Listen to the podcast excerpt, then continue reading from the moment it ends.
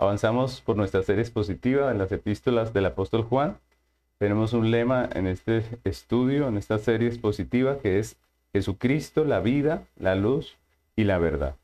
Estamos en nuestro sermón número 19 y el título de nuestro sermón es Prueba de la Justicia. Y vamos a estar estudiando Primera de Juan, capítulo 2, versículos 28 y 29, que dicen, Y ahora, hijitos, permaneced en él, para que cuando se manifieste tengamos confianza, para que en su venida no nos alejemos de él avergonzados. Si sabéis que él es el justo, que Él es justo, sabed también que todo el que hace justicia es nacido de Él. Vamos a estudiar hoy estos textos. Quiero empezar recordándoles que hace unos años, en el año 2009, aquí en Bogotá, el Hospital Universitario San Ignacio se convirtió en la primera institución médica en ser multada en Colombia por no practicar un aborto. Esta fue la primera institución médica que fue multada aquí en Colombia por negarse a practicar un aborto. Una institución que estaba comprometida o está comprometida con la vida y la salud de las personas, estaba siendo multada por no haber quitado la vida de una persona en el vientre de su madre.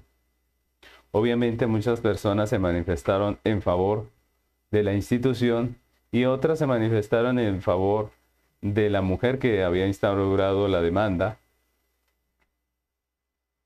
Y la pregunta en medio de esa situación es, ¿quién actuó en justicia? ¿no? En esta situación, ¿quién actuó en justicia? ¿Quién hizo lo que es justo? ¿La institución? Al negarse a practicar el aborto o la justicia era en favor de la mujer que había puesto la demanda. ¿Quién actuó en justicia? ¿Ella? Poniendo la demanda. O tal vez los dos. Alguno diría, tal vez los dos actuaron en justicia, cada uno en su, en su punto.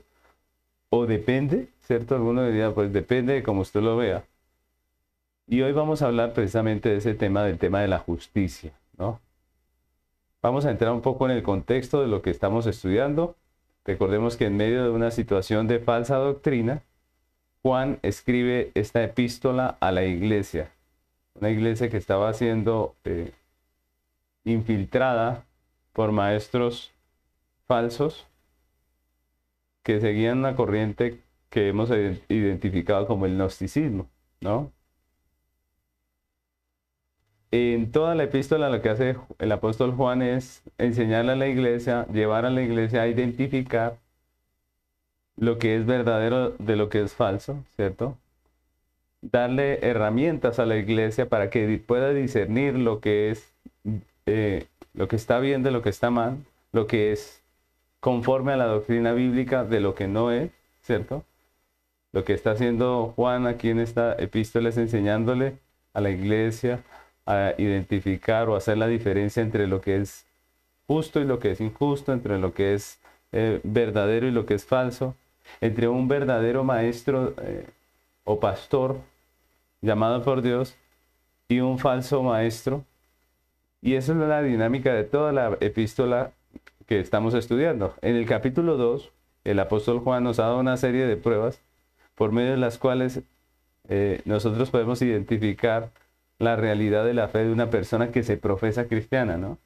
Entonces vemos que Juan continuamente nos habla de, algunas pruebas y eso, esas son las que hemos estado estudiando. Hoy nos corresponde estudiar la novena prueba. La, la prueba que vamos a estudiar en, esta, en este día, en este estudio, es la prueba de la justicia. Y en estos versículos Juan nos va a hablar de tres realidades en cuanto a la justicia que son importantes para nosotros como iglesia y que quiera Dios que queden afianzadas en nuestro corazón porque es a través de estas eh, pruebas que está poniendo aquí Juan que la iglesia se fortalece en el discernimiento del bien y del mal. Recordemos que lo que estamos haciendo obviamente es creciendo en la fe, creciendo en el conocimiento, para poder tener nosotros también ese discernimiento y poder identificar lo que es de Dios y lo que no es de Dios. Entonces vamos a hablar de esas tres realidades que Juan nos presenta en, esta, en este texto. La primera realidad concerniente a la justicia divina es que hay un juez. El primer punto es el juez, he titulado el juez, porque Juan lo primero de lo, de lo que nos habla aquí en este texto es de un juez, de que va a haber un juicio y que hay un juez que es nuestro Señor Jesucristo. Leamos el texto en primera de Juan 2.28. Miren lo que dice ese texto. Dice, y ahora, hijitos, permaneced en Él para que cuando se manifieste tengamos confianza, para que en su venida no nos alejemos de Él avergonzados. Ese texto empieza con esa verdad que Juan nos quiere comunicar. Recordemos que la primera vez que Jesucristo vino como, como hombre, ¿recuerdan? Que el verbo se hizo carne. La primera vez que vino el Señor Jesucristo y estuvo entre nosotros, vino como nuestro Salvador, como parte del cumplimiento del pacto, vino como el Cordero de Dios para redimirnos con su muerte en la cruz, como el sacrificio por nuestros pecados. Por eso cuando, eh, cuando Juan, el Bautista, ve a Jesús allí venir al bautizo, dice de él unas palabras muy concretas y que nos hablan de la realidad de la primera venida de nuestro Señor. En, primera, en, Juan capítulo 1, versículo 29 dice, el siguiente día vio Juan a Jesús que venía a él y dijo, he aquí el Cordero de Dios que quita el pecado del mundo. Juan lo identifica como el Cordero de Dios. Así fue que vino Jesús cuando apareció allí para redimirnos, para salvarnos, como el sacrificio, como el Cordero de Dios. Después de su muerte en la cruz, después de habernos enseñado el Evangelio, después de haber muerto en la cruz, Jesús resucita, Él asciende al cielo y Él promete a su iglesia que Él regresaría. Esa es la, la, la historia que nos presentan los evangelios, ¿no?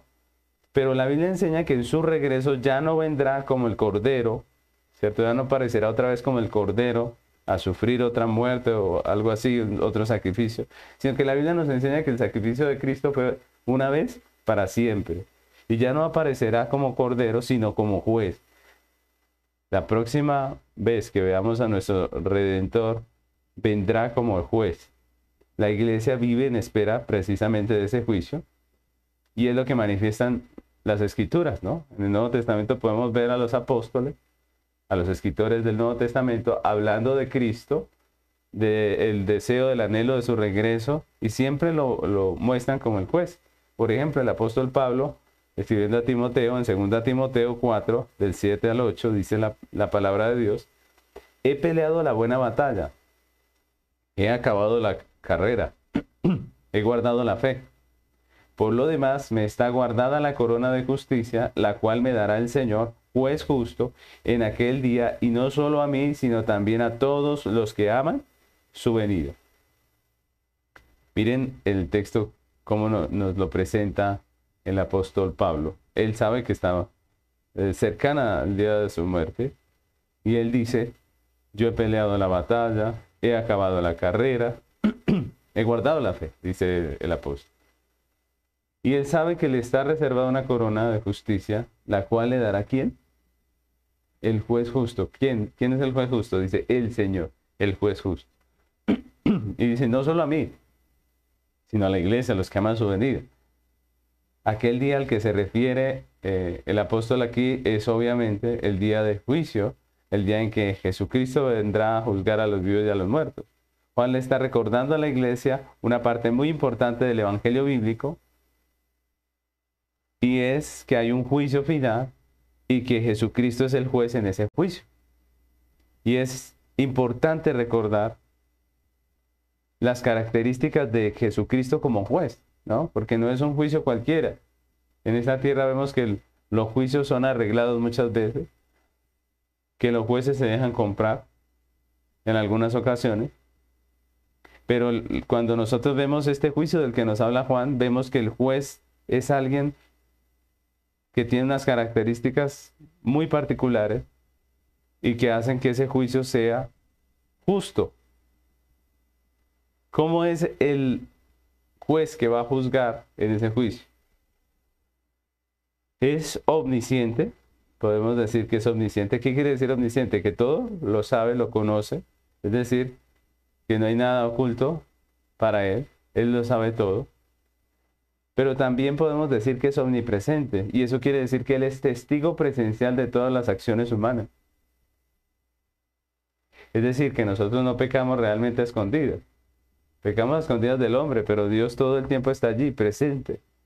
Él ve. Él no necesita testigos. Él lo está viendo todo. Él está presenciando todo. Y en Romanos capítulo 2, versículo 16, dice la palabra, en el día en que Dios juzgará por Jesucristo los secretos de los hombres, conforme a mi evangelio. miren cómo dice la palabra. Dice, el día en que Dios juzgará qué? Los secretos de los hombres. Aquellas cosas que nadie sabe. Están allí escondiditas, sí. Dios ese día las juzgará. Para Él no hay nada oculto. Todo queda descubierto a los ojos del Señor, del juez. Y por eso Pablo nos habla de los secretos de los hombres. Por eso está diciendo que el día en que serán juzgados los secretos de los hombres. Las escrituras también nos enseñan que todos compadeceremos ante ese tribunal, ante ese juicio, donde el pecador será condenado. Y sabemos que todos los hombres hemos pecado y estamos destituidos de la gloria de Dios. Así que si fuera por justicia, pues no quedaría ni uno de ese juicio. Pero por la gracia del Señor, solo aquellos que han creído en Cristo por su sacrificio sustitutivo en la cruz del Calvario, serán librados de la condenación eterna. Por esa obra redentora de Cristo seremos librados de la condenación. Y esa es nuestra espera. Y eso es de lo que nos está hablando Juan. Es de ese regreso que el apóstol Juan nos está hablando en este texto y nos advierte algo cuando nos habla de ese juicio. Nos advierte que en ese juicio no todos los que dicen ser cristianos saldrán bien librados, sino que el texto nos dice que algunos se alejarán de él avergonzados, es decir, que serán condenados. Algunos que pretenden que Jesucristo sea su Señor o, haya sido su Señor realmente, eh, aquel día escuchará esas palabras que hemos leído en los Evangelios, donde Jesús dice, no los conozco, apártense de mí, hacedores de maldad. ¿Recuerdan cuando dice, no todo el que me dice Señor, Señor entrará en el reino de los cielos? Pues ese día Juan nos está diciendo que algunos se alejarán de él avergonzados, algunos de los que profesaban fe en Cristo, de los que decían ser cristianos, serán alejados avergonzados. ¿Quiénes son esos que a pesar de su profesión serán condenados? Pues Juan dice que aquellos que no permanecen en él. Juan, allí en el texto que estamos estudiando nos habla de que permanezcamos en él para que no nos pase que nos terminemos alejando avergonzados. ¿Quiénes son los que se van a alejar avergonzados? Los que no permanecieron en él, en su evangelio, en su verdad. Es decir, aquellos que como hemos estado viendo son creyentes falsos. Recordemos que Juan nos está mostrando esa realidad que en la iglesia hay tanto trigo como cizaña, que hay creyentes verdaderos como creyentes falsos. Y aquí Juan nos recuerda que los que serán, se alejarán avergonzados, son precisamente los creyentes falsos. Y esta es una afirmación lógica, ya que solo los verdaderos creyentes que han sido justificados por la obra del Redentor, pues serán absueltos en el día del juicio de Dios. Porque solamente un verdadero creyente tiene la justicia de Dios. Solamente a Él se le han eh, perdonados los pecados. Solamente ellos, los creyentes verdaderos, han sido verdaderamente justificados. Obviamente, estas palabras de Juan con respecto a los, a los falsos que serán avergonzados, que serán condenados en el juicio, pues hacen referencia a la situación falsa de la falsa doctrina que estaba viviendo la iglesia allí a la que él está escribiendo, ¿no? y a todos aquellos que se habían dejado arrastrar por, ese, por esa eh, falsa doctrina. Miren que Juan está haciendo muy enfático en lo que está diciendo. Está diciendo que los verdaderos creyentes permanecen firmes y el día del juicio serán librados, pero que los falsos se apartarán de la fe, de la doctrina, y el día del juicio pues serán condenados, se dejarán avergonzados, serán condenados. Todo aquel que pretenda hacerle frente al juicio de Dios tiene que estar en Cristo, ¿cierto? Si pretende salir victorioso, pues debe estar en Cristo, porque el resto, eh, lo demás, pues la Biblia nos muestra que todos somos pecadores. Y eso, ese es un asunto que nos recuerda la, realidad de la, de la, falsa doctrina gnóstica. Ellos, los gnósticos, no creían en la redención por medio del sacrificio de Cristo. y, si ellos no creían en la redención por Cristo, pues tendrían que enfrentar el juicio en su propia justicia. Tendrían que enfrentar al juez justo en su propia justicia. La pregunta es, ¿quién puede salir victorioso cuando enfrente al Creador en su propia justicia? Pues nadie, ¿cierto? Nosotros vemos el juicio en Apocalipsis que nos dice que todos los que no se hallaron escritos en el libro de la vida fueron lanzados en el lago de fuego. ¿Qué nos quiere decir la Biblia? Que si no es por medio de Cristo, nadie puede ser salvo. Entonces, al igual que los gnósticos, pues todo aquel que pretenda hacerle frente al juicio de Dios en su propia justicia, por sus propios méritos, pues será condenado, porque todos los hombres somos pecadores y nuestro juez es perfectamente justo. Por eso Romanos capítulo 3, versículo 19 dice así, pero sabemos que todo lo que hay, pero sabemos que todo lo que la ley dice, no dice a los que están bajo la ley, para que toda boca se cierre y todo el mundo quede bajo el juicio de Dios ya que por las obras de la ley ningún ser humano será justificado delante de él, porque por medio de la ley es el conocimiento del pecado. Ninguno será justificado por las obras de la ley. Es decir, ninguno podrá salir invicto de decir yo sí lo hice, ¿cierto? Sino que todos los que se quieran enfrentar al juicio de Dios bajo los, eh, los parámetros de justicia que Dios va a juzgar, con su propia justicia pues obviamente que será condenado. Porque la justicia de Dios es perfecta y el hombre es pecador. Es pecador no por creación, sino por la caída.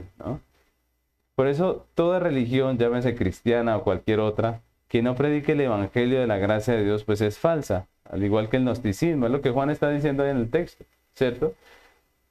Porque como dice Juan, solo los que permanecen en él en su palabra, en su doctrina, tienen confianza de vida eterna. Porque solamente por la obra de Cristo el hombre puede salir absuelto frente al juicio de Dios. Entonces lo primero que vemos o lo que nos muestra Juan es un juez. ¿no? Estamos hablando de justicia y lo primero que Juan nos muestra aquí es un juez, un juicio. Lo segundo que nos muestra Juan aquí, la segunda realidad que, de la que nos habla el apóstol Juan referente a la justicia, al juicio de Dios, es precisamente la justicia. La justicia. Hay una justicia y Juan nos está mostrando en este texto eh, o nos está hablando de esa justicia. La primera parte del versículo 29 dice así, si sabéis que Él es justo, hasta ahí nomás vamos a leerlo en este segundo punto, si sabéis que Él es justo, y aquí Juan hace una afirmación enfática, ¿cuál es? Que Él es justo. Obviamente ¿A quién se estará refiriendo allí? Pues a la, persona de la cual estaba hablando, a Cristo. Cristo es justo, lo que está diciendo Juan aquí en este texto. Jesucristo es justo porque Él es Dios. Y Dios no solamente es justo, sino que Él es la justicia. Así nos lo muestra las escrituras. Dios es el creador de todo, ¿cierto? Es el dueño de todo. Él mismo organizó la creación bajo leyes que son inquebrantables y asimismo fue él quien decidió revelarse al hombre y definir parámetros específicos de justicia, dándole al hombre la ley. Eh, Dios mismo se reveló al hombre, le dio parámetros de justicia a través de sus leyes, a, través de sus órdenes, ¿no? Y eso es lo que la Biblia nos muestra. Dios es el creador de todo, Dios es el dueño, Dios es el soberano, Dios es el juez, Dios es la justicia. Dios dio parámetros específicos de justicia al hombre. Miren que no es eh, un asunto que el hombre deba definir, no. Dios definió lo que es justo, Dios estableció lo que es justo. Por ejemplo, en Génesis 2, 16 y 17 es donde vemos a, Dios dando la primer orden, el primer mandato. Génesis 2, 16 y 17 dice, y mandó Jehová Dios al hombre diciendo, de todo árbol del huerto podrás comer, mas del árbol de la ciencia del bien y del mal no comerás, porque el día que de él comieres ciertamente morirá. Y luego en Éxodo, el Señor declara su ley cuando dice en Éxodo 20 del 1 al 6, vamos a leer. Dice, y habló Dios todas estas palabras diciendo, yo soy Jehová tu Dios que te saqué de la tierra de Egipto de casa de servidumbre. No tendrás dioses ajenos delante de mí. No te harás imagen de ninguna semejanza, ni ninguna semejanza de lo que esté arriba en el cielo, ni abajo en la tierra, ni en las aguas debajo de la tierra. No te inclinarás a ellas ni las honrarás, porque yo soy Jehová tu Dios.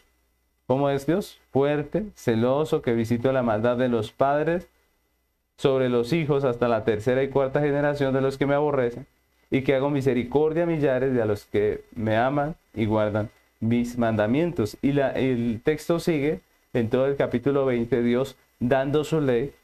Eh, una y otra vez vemos allí los textos, pero lo que quiero, lo que quiero mostrarles aquí es que Dios estableció los parámetros de justicia. Él dijo que era lo que se debía y que no se debía hacer.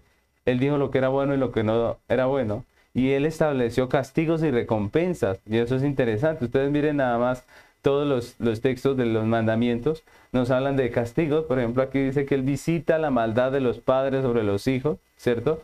Hasta la tercera y cuarta generación de los que le aborrecen. Pero también dice que hace misericordia a millares, a los que le aman y guardan sus mandamientos. Dios estableció la justicia. Y no solo eso, sino que Dios también como ya hemos visto, como la Biblia nos enseña, desde la creación escribió esa ley en el corazón del hombre, de tal manera que el hombre sabe lo que es bueno y lo que es malo, y a, eso es a lo que llamamos conciencia. Todo hombre tiene conciencia, porque Dios le creó con su ley escrita en su corazón. Y es con base a esa realidad bíblica que Juan nos habla aquí de la justicia como algo absoluto. Miren, miren lo interesante. Juan nos habla aquí de la justicia como algo absoluto, es decir, que no depende de nada. Nos habla de la justicia como algo concreto, como algo real, no como algo abstracto, sino algo real, algo que es concreto, que tiene unos principios sólidos e inconmovibles, pero también como algo definido, es decir, que tiene unas características claras, que tiene unas características específicas, ¿no? Así que Juan le está recordando a la iglesia que va a haber un juicio, ¿cierto? Que hay un juez justo que precedirá ese juicio, que es nuestro Señor Jesucristo, pero ahora también nos enseña, nos recuerda que hay una justicia absoluta por la cual serán todos los hombres juzgados. Una sola justicia absoluta por la cual todos los hombres serán juzgados. Y esto obviamente va en contra de los postulados y de la filosofía de la falsa doctrina gnóstica, y también de la corriente de este mundo que ve la justicia como algo abstracto, como algo que es relativo, es decir, algo que está incompleto y que depende de, ¿no? Depende de. La pregunta que nos podemos hacer en este punto es, ¿quién define lo que es justo y, lo que es injusto? ¿Quién es el que la define? ¿Quién define la justicia? ¿Es algo que está abierto o es algo que está definido? El sistema de este mundo, al igual que los gnósticos del tiempo de Juan, tiene un, concepto muy ambiguo de lo que es justicia. Algo que no está definido muy bien, algo que no es muy claro. Afirman que ese asunto es algo relativo, ¿cierto? Que depende de... Y tienen varias respuestas que pretenden negar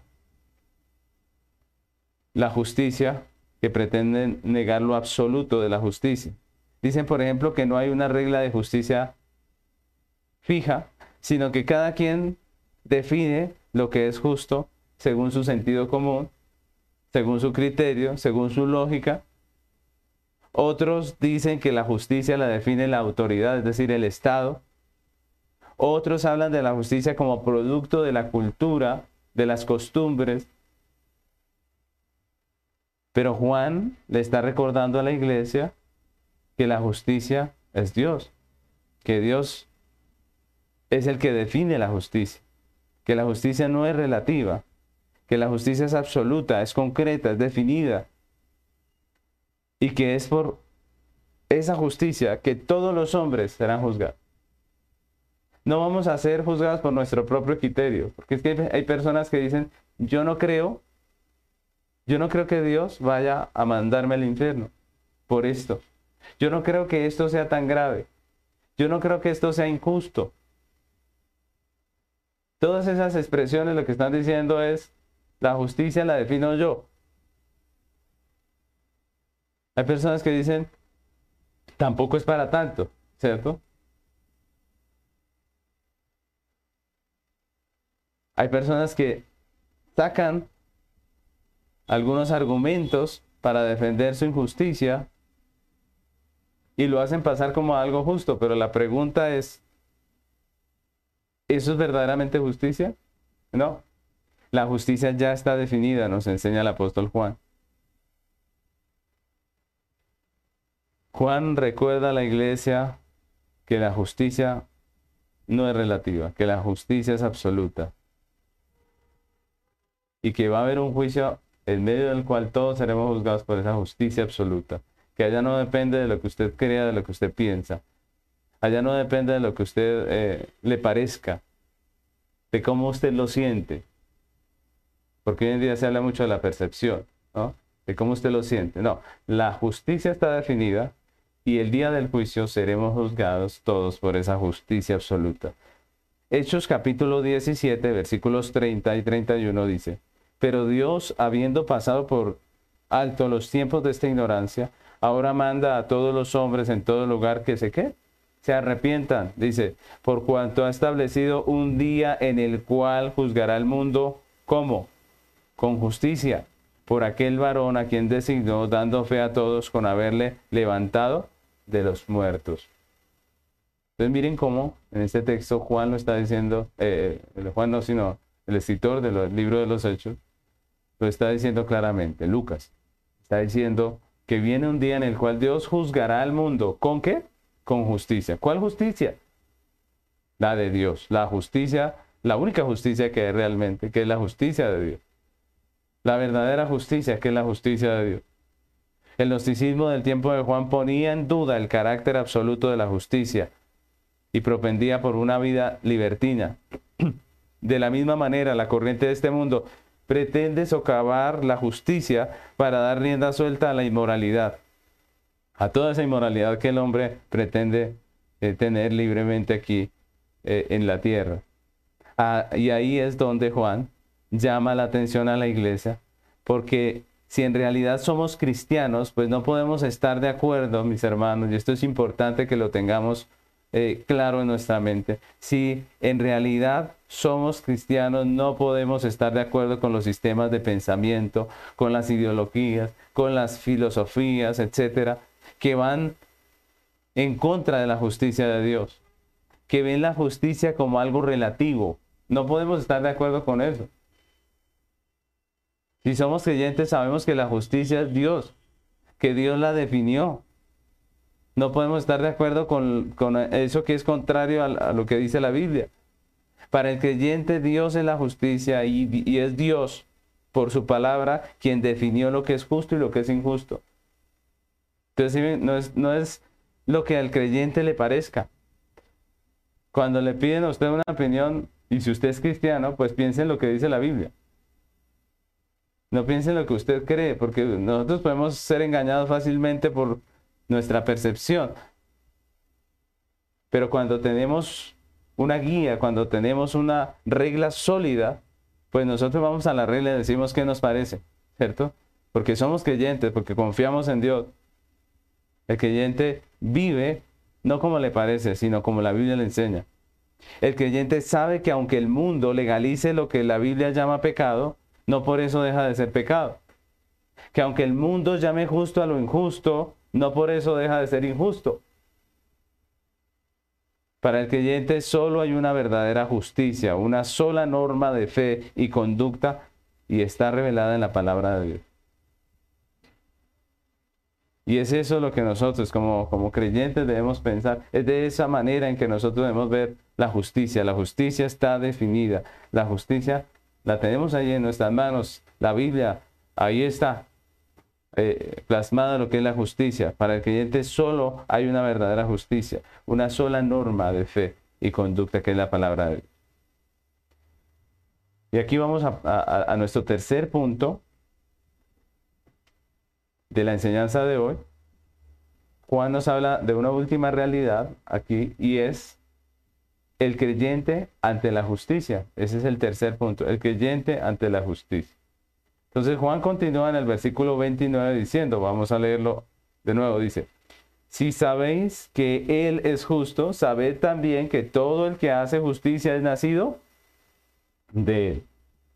Si sabéis que Él es justo, recuerdan que esa es la parte que estudiamos ahorita, que Dios es justo, que Dios es la justicia.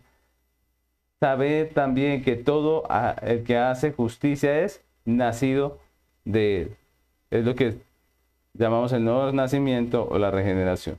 Y lo próximo que nos muestra Juan es la realidad del verdadero creyente ante la justicia, ¿no? si hay un juicio, si hay un juez que es Jesucristo, si hay una justicia definida y absoluta, si no es relativa, ¿cómo es la relación del creyente frente a la justicia de Dios? Y es lo que Juan nos va a mostrar aquí en el texto. Juan dice que un creyente nacido de nuevo, regenerado, hace justicia, es lo que dice Juan específicamente. Y aquí de nuevo el apóstol no está diciendo algo nuevo que él se inventó, que él está eh, teniéndolo como, como, como una idea de él, sino que él lo que está haciendo es enseñando a la iglesia que está tentada por el engaño de la, de la falsa doctrina, enseñándole la verdad bíblica. Recordemos que así es que se confronta la apostasía, la falsa doctrina con la verdad bíblica. Juan está tomando la Biblia y le está enseñando a la iglesia lo que es la justicia, le está enseñando a la iglesia cómo vive el creyente. En las escrituras la realidad del creyente frente a la justicia es de sujeción y conformidad a la justicia. De sujeción y conformidad a la justicia. Y esto lo podemos ver en dos sentidos. Primeramente podemos decir que el creyente está en paz con Dios o en paz con la justicia de Dios porque ha sido justificado por la obra perfecta del Redentor. Y miren eso que es muy importante. La justicia de Dios demanda obediencia perfecta. Pero los hombres somos pecadores. ¿Cómo estar en paz delante de una justicia perfecta? Pues la respuesta la tiene la escritura, solamente por la obra perfecta de Jesucristo. Jesucristo cumplió perfectamente la ley, satisfizo los las demandas justas de la ley de Dios de manera perfecta para que nosotros los creyentes que confiamos en Él y en su obra redentora, pues nosotros seamos justificados. Y eso es maravilloso. En ese sentido, la iglesia está a paz delante de la justicia de Dios. Y eso es maravilloso. Esas es la, eh, las buenas nuevas. Ese es el Evangelio. Nosotros podemos decir estamos en paz. Por eso cuando el creyente muere, muere confiado. ¿Por qué muere confiado? Porque se portó muy bien. No, porque Él depende de una justicia que es perfecta, la justicia de Cristo. Porque delante de Dios, la justicia que, que va a mostrar eh, la vida de este hombre es la justicia de Cristo, que pagó por Él, que murió en la cruz y pagó completamente por el pecado de este, de este pecador, ¿cierto? Entonces miren cómo esas buenas nuevas para nosotros los creyentes, y es en ese sentido que la Biblia nos habla de nosotros los creyentes como justos, ¿cierto? como justificados. Miren Romanos capítulo 5, versículo 1 y versículo 2, dice la palabra, justificados pues por la fe, tenemos paz para con Dios por medio de nuestro Señor Jesucristo, por quien también tenemos entrada por la fe a esta gracia, en la cual estamos firmes y nos gloriamos en la esperanza de la gloria de Dios. Justificados, pues por la fe tenemos que paz, dice el texto. El creyente tiene la paz de haber sido justificado por la obra perfecta, preciosa de Cristo. Es la primera, eh, el primer sentido en el que podemos decir que el creyente se relaciona con la justicia de Dios. El primer sentido es que Él está en paz. ¿Por qué? Porque Cristo pagó, porque Cristo cumplió con las demandas de la ley en su favor y Él puede tener paz. Y el segundo sentido es el de la práctica de la justicia. Y es al que se está refiriendo Juan cuando dice que el verdadero creyente hace justicia. No solamente es justificado, sino que hace justicia. La Biblia enseña que el creyente es un pecador que ha sido justificado por la obra de Jesucristo, pero también que ha sido regenerado. Por eso dice, dice el texto que el que es nacido de Dios. Recuerden que el nuevo nacimiento es la regeneración. Dios le ha dado un nuevo corazón, le ha dado una nueva vida, un espíritu nuevo, y por eso él camina en vida nueva. Y esa es una verdad también importante dentro de la escritura. Por eso Juan dice que el que es nacido de Dios anda en justicia, practica la justicia. Y él está en proceso de santificación por la obra del Espíritu Santo. Cada día, todo el tiempo, el creyente está en un proceso de santificación, donde el Espíritu Santo le está conformando a la imagen de Cristo. Y es ese proceso en el que vimos todos los creyentes verdaderos.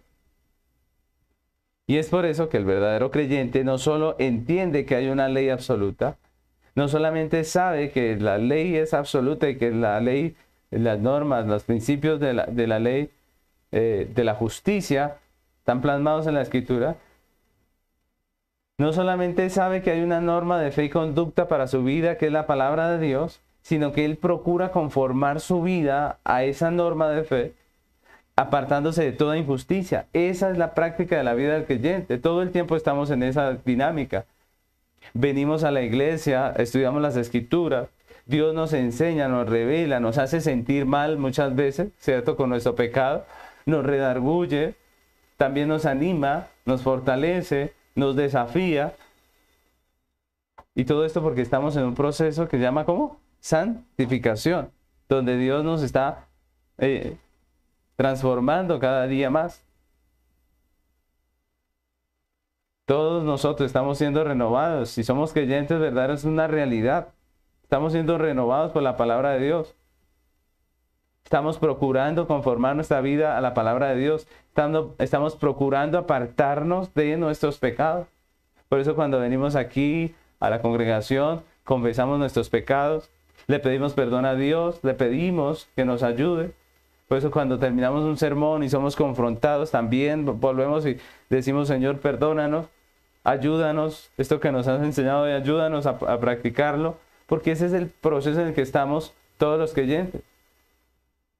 Por ejemplo, Pablo dice en Colosenses capítulo 3, versículo 5, quiero que lo leamos hasta el 7, dice la palabra, haced morir pues lo terrenal en vosotros. ¿Qué es? fornicación, impureza, pasiones desordenadas, malos deseos y avaricia, que es idolatría. Cosas por las cuales la ira de Dios viene sobre los hijos de desobediencia, en los cuales vosotros también anduviste en otro tiempo cuando vivíais en ellas. Juan habla de la vida de pecado como algo pasado. Ya el creyente no vive una vida constante de pecado, practicando el pecado, sino que ahora la práctica del creyente es una práctica de justicia. Y esas dos realidades van de la mano en el verdadero creyente. El cristiano verdadero no solo ha sido legalmente justificado, sino que también en la práctica anda en camino de justicia. El que dice que ha sido justificado, pero como los gnósticos, vive una vida de injusticia, de pecado, de libertinaje, pues está mintiendo, y es lo que Juan nos está diciendo. Mateo capítulo 3, versículo 7 al 9 dice, al ver que muchos de los fariseos, están hablando de Juan el Bautista, y de los saduceos venían a hacer a su bautizo, les decía, generación de víboras, ¿quién nos enseñó a huir de la ira venidera? Haced pues frutos dignos de arrepentimiento y no penséis decir dentro de vosotros mismos, Abraham tenemos por padre, porque yo os digo que Dios puede levantar hijos de Abraham aún de estas piedras. Juan confronta a los fariseos de su tiempo. Los confronta con la realidad de su conversión, de su vida en Cristo, de su salvación. Les llama a no ser hipócritas. Les llama a no ser eh, personas que simplemente profesan una religión y a ser reales. Porque como estamos viendo aquí, el verdadero creyente no solamente fue justificado delante de Dios, sino que hay una renovación en su vida. Dios le ha dado un nuevo nacimiento, él ha nacido de Dios y su vida ahora debe ser diferente. Si no, está mintiendo. Si su vida es igual que cuando estaba en el mundo, pues tal vez porque nunca ha salido del mundo, siempre ha estado allí. Y es por eso que Juan confronta a estas personas y dicen, no pretendan que son hijos de Abraham porque vienen del linaje de Abraham. Porque Dios puede levantar hijos de Abraham aún de las piedras. Ustedes no son parte de la iglesia por el apellido, les está diciendo. Sino porque Dios ha hecho una obra en sus corazones que se manifiesta en frutos dignos de arrepentimiento. El creyente en esta vida no tiene una práctica perfecta de justicia, nosotros sabemos que no, pero sí reconoce la justicia, sí ama esa justicia de Dios y sí practica esa justicia absoluta, la justicia de Dios. Así que el creyente entiende que la justicia es absoluta y que los parámetros de la verdadera justicia están revelados en las escrituras y por eso llama a ella, a las escrituras, su norma de fe, su norma de conducta, su norma de vida. Pero el mundo habla de una justicia relativa y define como justo aquellas cosas que son injustas y como injustas aquellas que sí son justas. Y ahí pues tenemos un problema, porque los creyentes procuramos vivir de acuerdo a la ley de Dios, procuramos vivir conforme a la práctica cristiana, conforme a la justicia de Dios, pero el mundo dice que la ley es relativa y avala lo que está prohibido en las escrituras, llama justo a lo que es injusto y a las cosas que son justas las condena. Y cuando esto se, es llevado al ámbito gubernamental, pues es cuando viene lo que llamamos la persecución de la iglesia. Cuando la sociedad, cuando el gobierno, cuando el Estado empieza a distorsionar la justicia, a llamar justo a lo injusto, a, acusarnos de que nuestras prácticas justas son injustas, pues allí viene lo que es la persecución de la iglesia. Así ha sido a través de todos los tiempos. Ahora, ¿por qué va a haber persecución por hacer lo justo. Uno podría decir, ¿por qué hay persecución?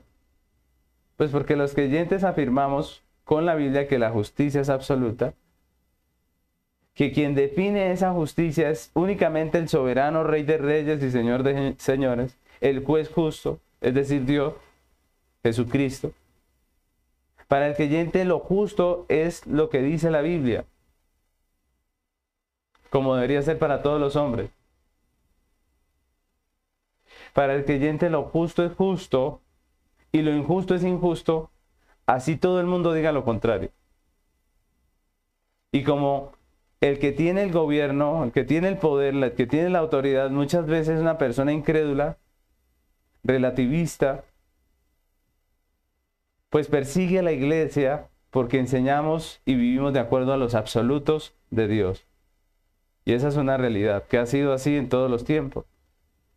Y Mateo capítulo 5, versículo 10 al 12, Dios nos habla precisamente de esa realidad. Jesucristo nos advierte de esta realidad. Cuando nos dice, bienaventurados los que padecen persecución por causa de la justicia, porque de ellos es el reino de los cielos.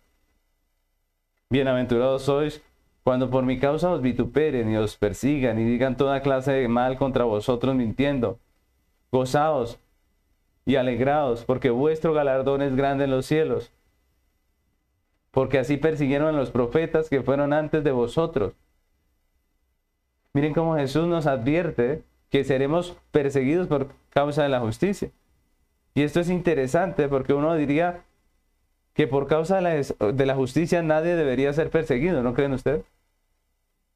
Se debería perseguir al injusto. Se debería perseguir al que es injusto, pero la Biblia nos dice que seremos perseguidos por causa de qué? De la justicia. ¿Pero por qué? Por lo que hemos venido hablando, por lo que Juan nos está diciendo. Porque el sistema de este mundo es injusto, porque el sistema de este mundo está vendido al pecado. Pero en medio de un mundo en tinieblas, no se le puede pedir al mundo en tinieblas que persiga las tinieblas. O, no podemos pretender que el mundo en tinieblas persiga las tinieblas. Lo que va a perseguir el mundo en tinieblas es precisamente la luz. Y es lo que vemos en el Evangelio, es lo que nos está diciendo Jesús. Vivimos en un mundo en tinieblas donde ser justo es peligroso, donde decir la verdad es peligroso. Y por eso el texto nos dice que somos bienaventurados cuando somos perseguidos por la causa de la justicia. Pero el texto también dice que eso no es algo nuevo.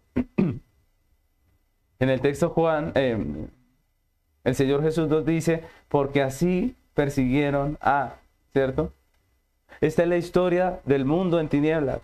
El mundo en tinieblas no persigue al que debe de perseguir, sino al justo. Muchas veces termina persiguiendo al justo, al que profesa justicia.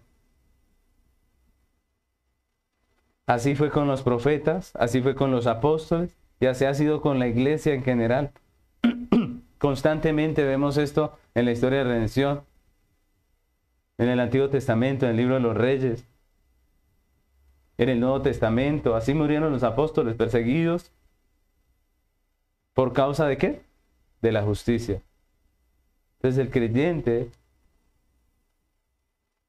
ante la justicia ha sido justificado, pero también anda en camino de justicia. Y si el mundo quiere voltear las cosas y quiere cambiar las cosas, el creyente permanece firme nuestra sociedad sigue hoy en día pervirtiendo el derecho, llamando justo a lo injusto y calificando de injusto lo que es justo. Y podemos verlo en muchos sentidos.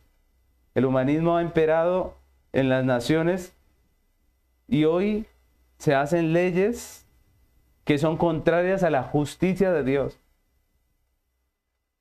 Se hacen leyes que son contrarias a los principios divinos. Y lo vemos en cualquier cantidad de ámbitos aquí en nuestra tierra. Prácticamente el Estado se nos está metiendo a nuestras casas diciéndonos cómo vamos a hacer las cosas de una manera que es contraria a lo que Dios llama justo en su palabra. Por ejemplo, en cuanto a la crianza de nuestros hijos. El Estado muchas veces pretende prohibirnos criarlos como la Biblia enseña. Pretende prohibirnos corregirlos disciplinarlos, cuando la Biblia enseña que la disciplina es fundamental para la formación del carácter de nuestros hijos. Hoy la psicología nos dice que los niños no deben ser molestados por los padres, no debemos hablarles de palabras muy duras, muy fuertes. Dicen que no debemos hablarle negativo, entonces no podemos decirle no se, no se, no haga eso, no. Y todo esto lo que está haciendo es que los padres cada vez más pierdan autoridad con sus hijos. De tal manera que ya no, se están creando los hijos. Hoy en día se dice que si el niño está haciendo algo malo, respétele sus espacios. Pero la Biblia nos llama a corregir, nos llama a disciplinar. Y lo que tenemos hoy en día son niños de 5 o 6 años que no se la aguanta nadie. Jóvenes que crecen y son totalmente irrespetuosos, caprichosos, que se levantan contra sus padres, que incluso los demandan porque la ley les da garantías para que los demanden. Pero el creyente sabe por las escrituras que lo que es justo es lo que dice la, la Biblia, que lo que es justo es la corrección, la disciplina, la amonestación en el Señor. Proverbios capítulo 13, versículo 24 dice, el que detiene el castigo a su hijo aborrece, mas el que lo ama desde temprano lo corrige. ¿Cuándo hay que corregir al, al niño? Desde temprano. Y nosotros tenemos muchos textos más donde incluso la Biblia habla de la vara. Pero hoy en día es un es algo terrible hablar de la vara. Hoy en día el mundo llama justo a lo que es injusto. Y lo que es justo lo tilda de injusto. En cuanto a la vida, por ejemplo, el mundo pretende legalizar el aborto, que va en contra del sexto mandamiento que dice en Éxodo 20:13, dice, no matarás. Así dice la escritura, no matarás, punto. Pero el mundo dice, mata. Como veíamos en el ejemplo con el que empecé la enseñanza. Un hospital que está comprometido con la vida, resulta que es multado, tiene una multa tremenda por no haber asesinado a un niño en el vientre de su madre. Ahí en el principio de la predicación hablábamos y decíamos, ¿quién actúa en justicia? Pues con la enseñanza estamos aprendiendo. El creyente debe permanecer firme en, la verdad en medio de toda esta situación. En cuanto a la economía, la Biblia premia el trabajo, premia la diligencia, premia el esfuerzo, pero el mundo pretende premiar la ociosidad. Eso está en contra de la escritura.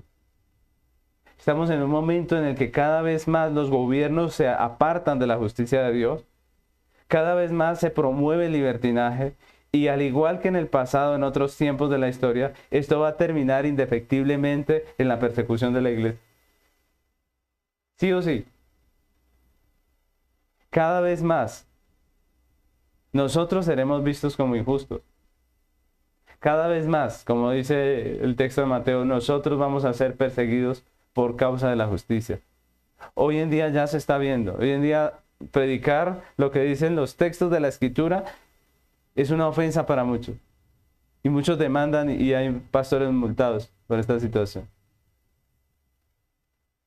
Pero el creyente se mantiene firme en medio de todas estas situaciones.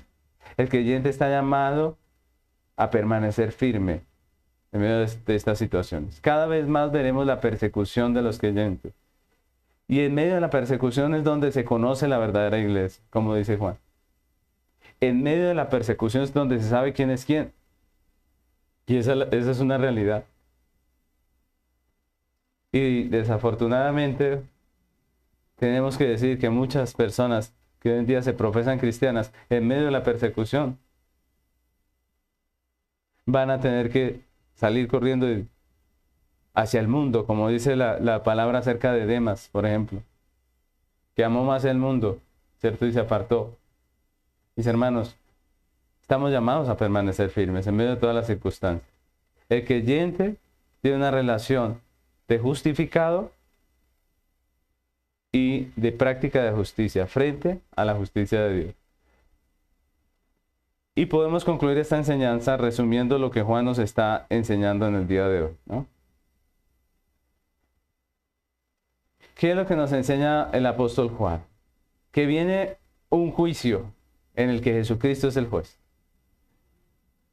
Donde todos los hombres seremos juzgados por la perfecta y absoluta justicia de Dios.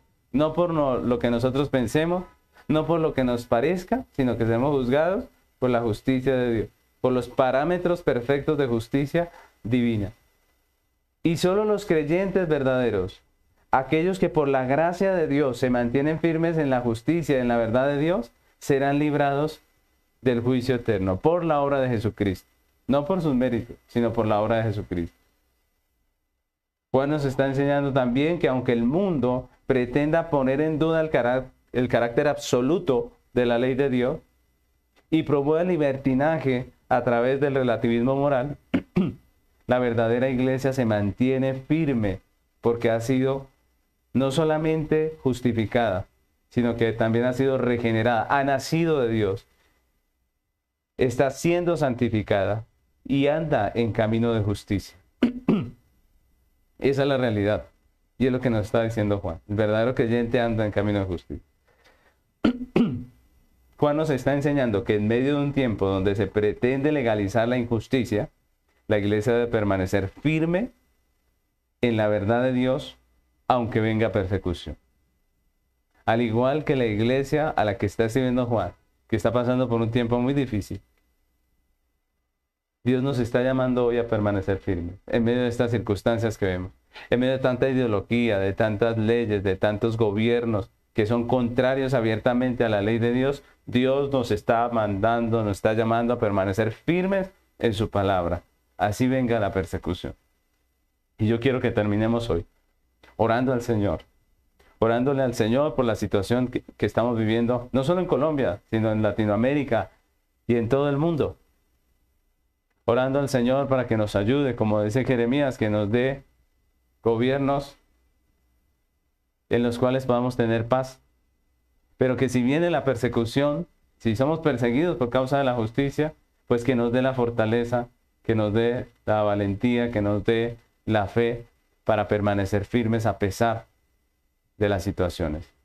Porque si somos llamados hijos de Dios, si Dios nos ha adoptado, Él nos dará todas estas cosas y permaneceremos firmes hasta el fin por la obra perfecta de nuestro Señor Jesucristo.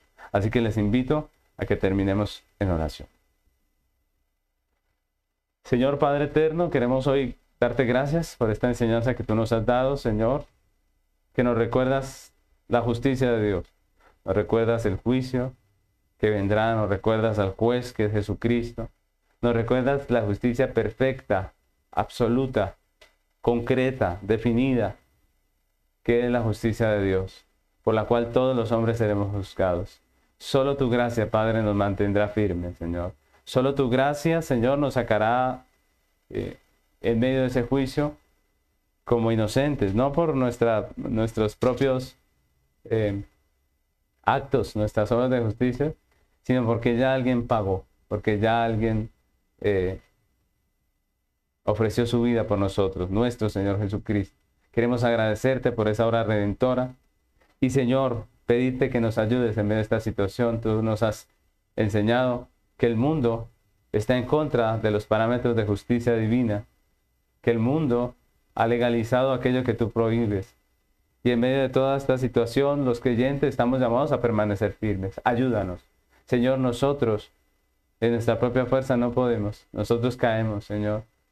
Nosotros te negaríamos como lo hizo Pedro pero por tu gracia, por tu fortaleza, es que podemos permanecer en pie.